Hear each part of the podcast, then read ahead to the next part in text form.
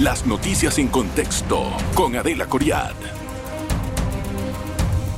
Bienvenidos al programa En Contexto. Hoy vamos a hablar de seguros.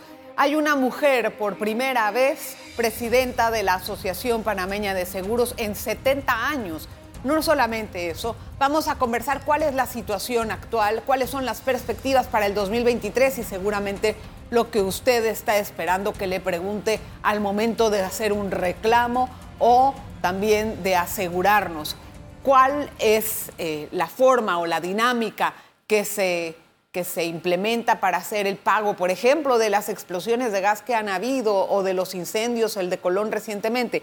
Déjeme darle la bienvenida a Gina Herrero. Ella es, como le decía, la nueva presidenta de la asociación. Bienvenida, gracias por estar en nuestro programa. Gracias, gracias por la invitación. Para mí es un honor estar aquí el día de hoy. Gracias, Gina. Felicitaciones por el por el cargo. ¿Qué expectativas tienen para el próximo año, para este año más bien? 2023? Mira, eh, los seguros este año tuvieron un crecimiento bastante marginal en relación con los años anteriores. Nosotros eh, esperamos crecer eh, en un más o menos un 5%. Esperamos llegar a la población, a la mayor población que podamos del país. Estamos apostando en microseguro y en pólizas complementarias que vayan, que realmente se pueda sentir el seguro en la población panameña. en comparación con años anteriores, ¿cuál ha sido la cifra? El mar es marginal. En realidad, la, venta de microseguros es muy marginal. Eh, la Superintendencia de Seguros sacó hace unos años un acuerdo para promover el microseguros en el país y esto requiere de mucha implementación electrónica, de mucha venta masiva y de aprobación de productos. Y en esa es la situación que estamos ahora mismo. El mercado está apostando a alcanzar a toda la población. Pero estaba usted hablando que en comparación a años anteriores, este año está un poco más lento. ¿Cuál fue el crecimiento en años anteriores? en años anteriores tenemos un crecimiento de un 8%, 6%, y este año el crecimiento ha sido realmente marginal del 4.5% únicamente. ¿A qué lo atribuye? Mira, eh, las pólizas definitivamente la gente, las personas consideran que el seguro es un gasto y al momento que tú tienes mayores gastos en tu casa, tú empiezas a cortar lo que tú menos sientes y el seguro es uno de, esas, de esos productos intangibles que tú realmente sientes, bueno, esto es un gasto que tengo innecesario. Eh, hasta el momento que tienes un siniestro y entonces realmente sientes o tienes algún familiar alrededor tuyo que siente la necesidad de tener el seguro. Entonces, si bien es cierto, hemos crecido en cantidad de pólizas en productos que antes no se veían, como pólizas de accidentes personales, algunas pólizas de colectivo de vida y multirriesgo, ahí ves que las personas están siendo conscientes, pero estas pólizas, las primas son muy bajas, entonces no marcan un aumento en primas, pero sí, en cantidad de pólizas. Ahora, para el colectivo general, ¿usted cree que los seguros tienen un buen aprecio de la población? Tienen un buen aprecio al momento que está cerca de un siniestro de alguien que tuvo una fatalidad lastimosamente. Y que te, pagan. Sí te pagan. el seguro, el seguro paga y paga en el tiempo correspondiente de la investigación. Mira, hay diferentes tipos de productos. Tú tienes pólizas eh, indemnizatorias, por ejemplo, que contra un diagnóstico te pagan a las 24 horas. Eh, pero la mayoría de los seguros requieren, obviamente, un análisis de las coberturas de las pólizas. Sí, pero se tardan mucho y también con eso, pues. pues muchas veces eso, Gina. Esa es la apreciación del mercado. No, es la apreciación también de la experiencia. Me imagino de la experiencia propia. Muchas veces, cuando uno reclama algo, se tarda mil años el seguro en pagar cuando nos cobran, nos cobran al instante. Pues mil, años, mil años necesariamente no, te pagan, te pagan en un periodo de 15, 30 días. Cuando tú tienes un accidente en un auto, eh, a los 15, a tú llevas tu cotización o llevas tu auto, lo reclamas y tienes un auto de alquiler mientras te reparan el auto, depende del taller. Hay otras cosas accesorias. Nosotros no somos lo que indemnizamos o lo que arreglamos el auto. El auto depende de un tercero el tema de un incendio, tienes que traer las cotizaciones. Entonces, eso va a depender del tipo de reclamo que tú presentes. Entonces, es, es incómodo porque tienes un siniestro y quisieras que te respondiéramos inmediatamente. pero esa no es la realidad porque hay muchos terceros involucrados en una reclamación. Tal vez es la percepción. Claro. Ah, para ustedes tiene otra lectura. Hablando de incendios, explíqueme cuál fue la investigación, cuál fue el resultado de la investigación del incendio de Colón. Mira, eh, resultado no hay. Tú sabes que los informes técnicos de los bomberos demoran una cantidad de, tiempo importante y no tengo resultados. Lo que sí te puedo decir es que ahora mismo eh, los siniestros ascienden a más de 35 millones de dólares solamente en Colón, solamente esa manzana que se quemó. Y esto ha traído un tema al mercado que hemos estado viendo hace muchos años y es el tema del agua y la importancia de un, cuerpo de bomberos en la zona libre.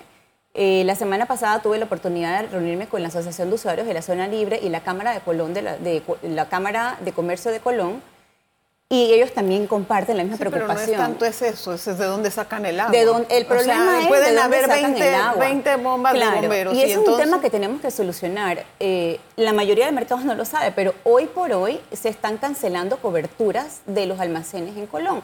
Y tenemos empresas. Por el tema del agua. los reaseguradores dicen, yo no puedo seguir pagando siniestros. ¿Qué voy a, ¿Cómo es posible? Que yo, yo puedo asegurar un siniestro, puedo asegurar un local a sabiendas de que usted como buen padre de familia va a poner los splingers, va a poner las...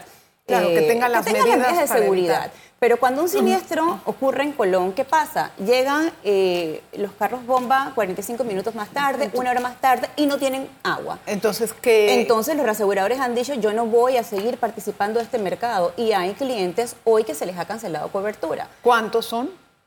Aproximadamente no te puedo decir, eso depende de cada cartera, de cada compañía, pero pero tampoco es justo para el cliente que vaya pero y le corten. Pero ¿qué van a hacer si no hay, si nosotros no pero tenemos qué culpa manera, tiene el cliente? El cliente qué culpa tiene La culpa es una culpa país, no hay, no vamos a echarnos culpas, pero ponte en la, posición de, nosotros como compañía de seguros y de un reasegurador que dice... Pero entonces está pagado tantos años y ahora le van a dejar de cubrir. Apaga porque no hay manera de mitigar el riesgo. No, pero no, Gina, No hay manera de mitigarlo y eso, eso lastimosamente el país...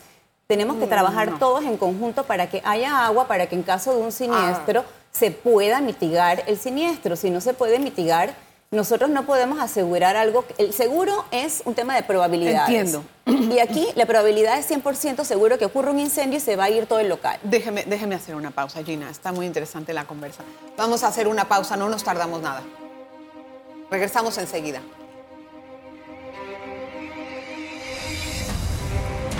En breve regresamos con En Contexto.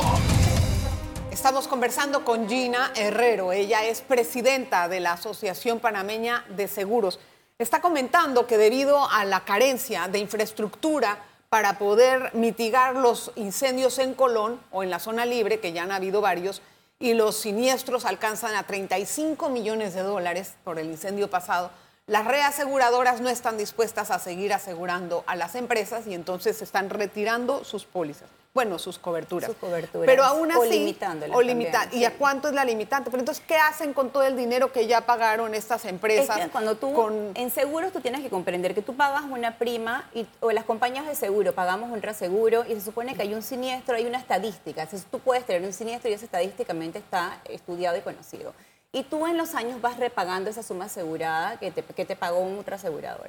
Cuando esto es constante y no hay un plan de contingencia para nosotros ir a decir, bueno, miren señores, tenemos este tema del agua, se está solucionando esto, te quedas con las manos vacías porque los reaseguradores te dicen, has venido todos los años aquí a trabajar este tema y no vemos Pero ningún no es cambio. tan constante. Sí, es constante. En zona libre, ¿cuántos incendios ocurren al año? Todos los años ocurre por lo menos un siniestro y en los últimos cinco años todavía aún más. y sin cada siniestro de estos son millones de dólares que pagamos. Lo importante de esto es que estamos trabajando en conjunto para que la estación de bomberos que se inaugura en un mes va a tener un tanque de agua de 25 mil galones. Estamos viendo, estamos viendo con la asociación eh, de usuarios cómo comprar espuma. El último siniestro se apagó con unas espumas que trajeron de Bueno, pero es que eso es lo que tienen que hacer y no cancelarle al, es que Pero eso es un trabajo entre todos. Nosotros como aseguradores estamos diciendo estas son las medidas de seguridad que tienen que tener y el, los usuarios y el país tiene que tener esto como prioridad ahora mismo. Colón tiene que tener agua. Eso lo entiendo, Gina, pero hay que tener en cuenta quién defiende al asegurado, porque eso realmente no lo vemos.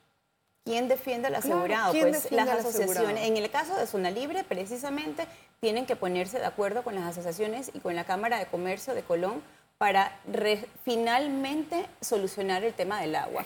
Si la estación va a estar lista y no tiene agua... Otra cosa también interesante es que este año subieron 9% las primas de, em, de las pólizas de salud.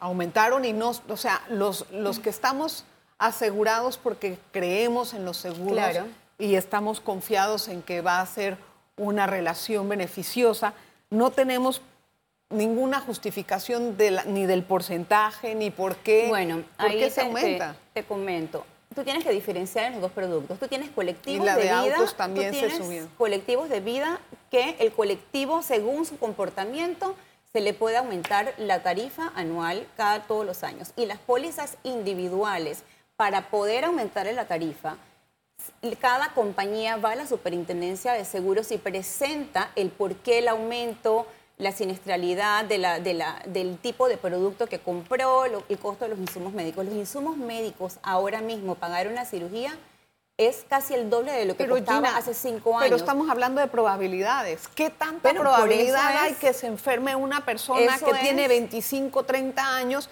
y que le suben la póliza como si fuera que... No, que- te suben porcentualmente y eso está, créeme que esas probabilidades cuando se presentan los estudios a la superintendencia están justificados, no es a decisión propia de la No, empresa. yo lo sé que no, pero de todas maneras el que está asegurado queda fregado porque no tiene otra opción Pero más que pagarles. Nosotros no, los, la manera de subir una prima es con una justificación. Se lleva a la Pues superintendencia. a mí me han subido y, no hay justificación porque, No, por claro, ejemplo, en mi caso, en mi caso, nota. bueno, en mi caso particular que no debo de estarlo sacando, pero estoy segura que es el de varios, eh, no tengo ningún reclamo y me suben la póliza. Porque estás en un grupo de personas con un mismo producto y dependiendo de ese grupo se lleva ese estudio de ese Sí, grupo, no. no. es de manera individual, Pero ustedes no es a ti. No, pero deberían de incentivar, por ejemplo, en los autos.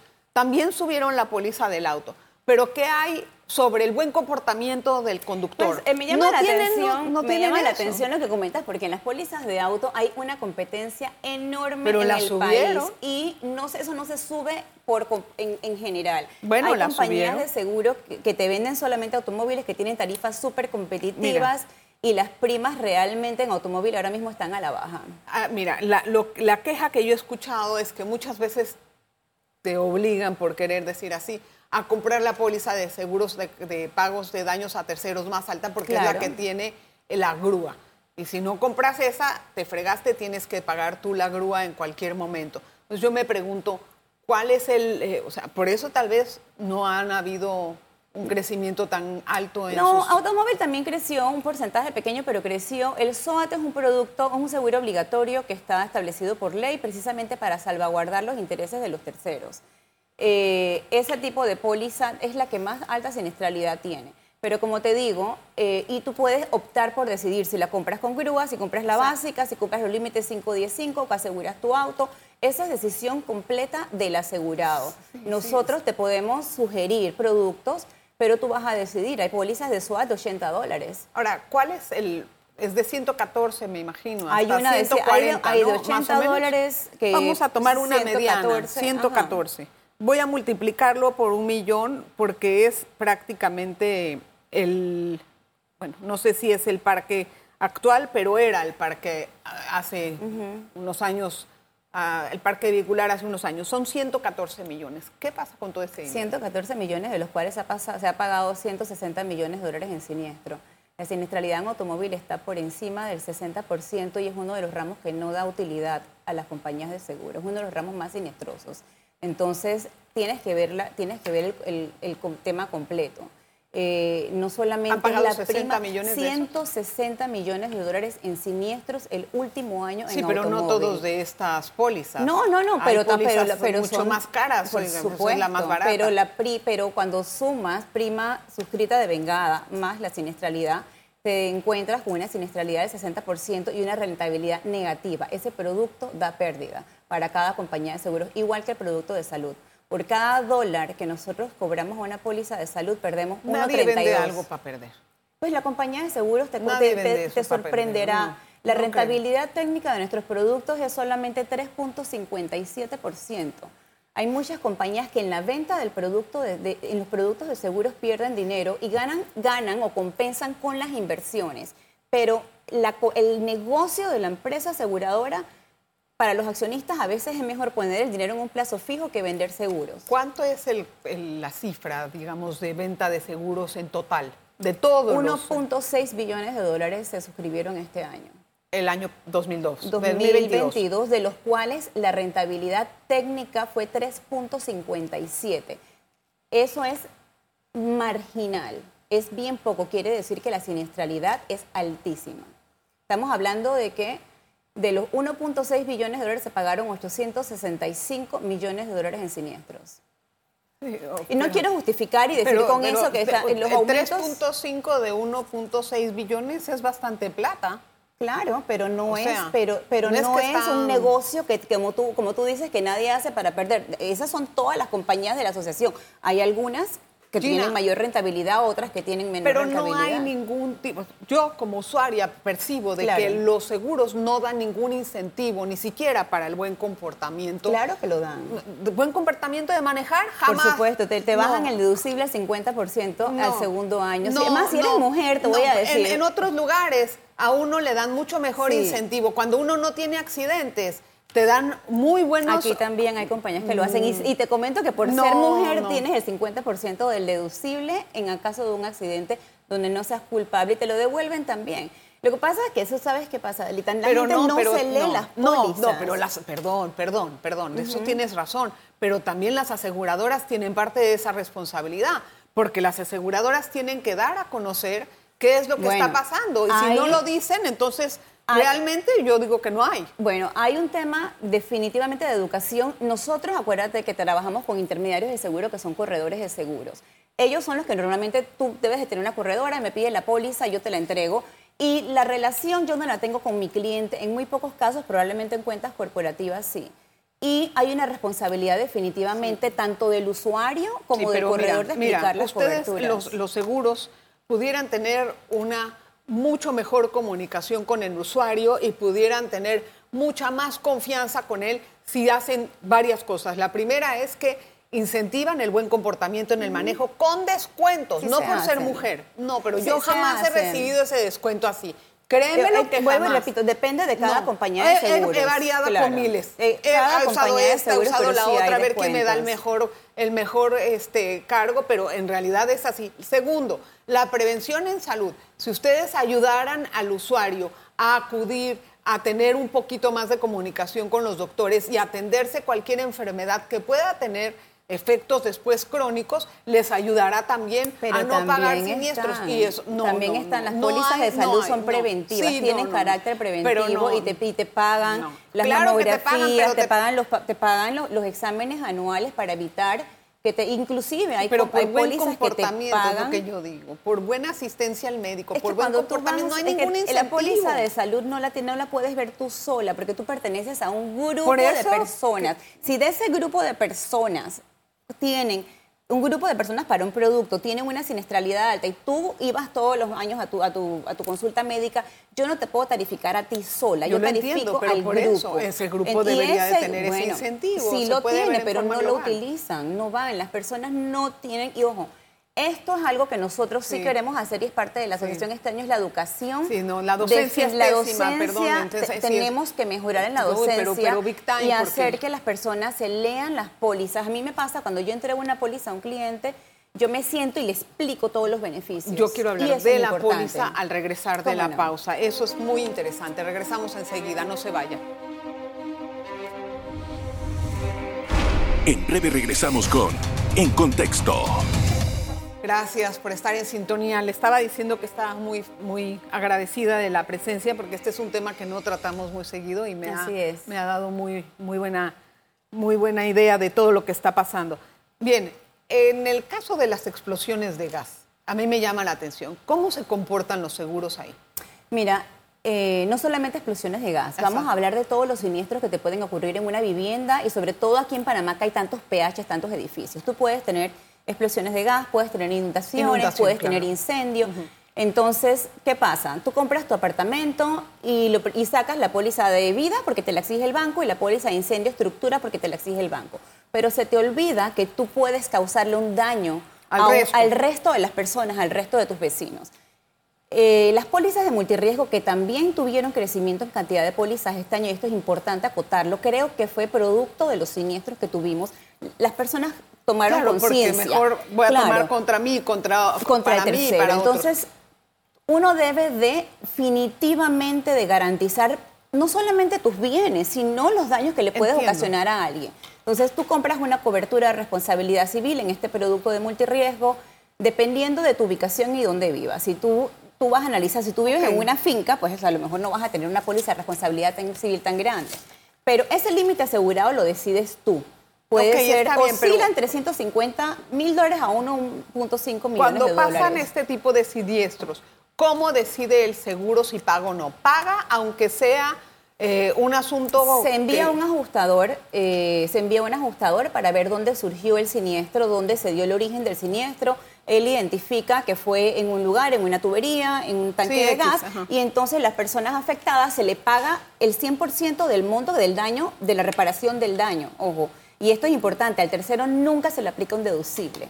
A él se le paga el 100% de la reparación de su daño hasta el límite de la póliza. Una pregunta, las pruebas de hermeticidad que tanto hacemos, ¿están amarradas a que te den a ti un seguro de la casa de No, no están amarradas, pero es responsabilidad, debe de no, ser está bien, nada más quería entender. ¿Qué tengo que revisar en una póliza antes de firmar? Bueno, mira, eh, para mí definitivamente la forma de pago es súper importante. Tú tienes que estar claro que cuando tú compras una póliza de seguros tienes que hacer tu primer pago porque si no la póliza no tiene coberturas a los 30 días esto por ley. O sea, el primer, pago, el primer pago debe, en cualquier tipo de póliza, tiene que emitirse. Si una póliza se emite y no tiene ningún pago a los 30 días, nosotros estamos obligados a sacarla del sistema, cancelarla, si le quieres llamar, porque no tiene vigencia. ¿Qué otra cosa tengo que revisar? Eh, tienes que revisar tu deducible, eh, los beneficios. Normalmente hay un endoso con todos los beneficios, beneficios de mascota, eh, tienes cerrajero, tienes una persona que te busca si estás tomando en la calle, lo llamas tienes ambulancia, tienes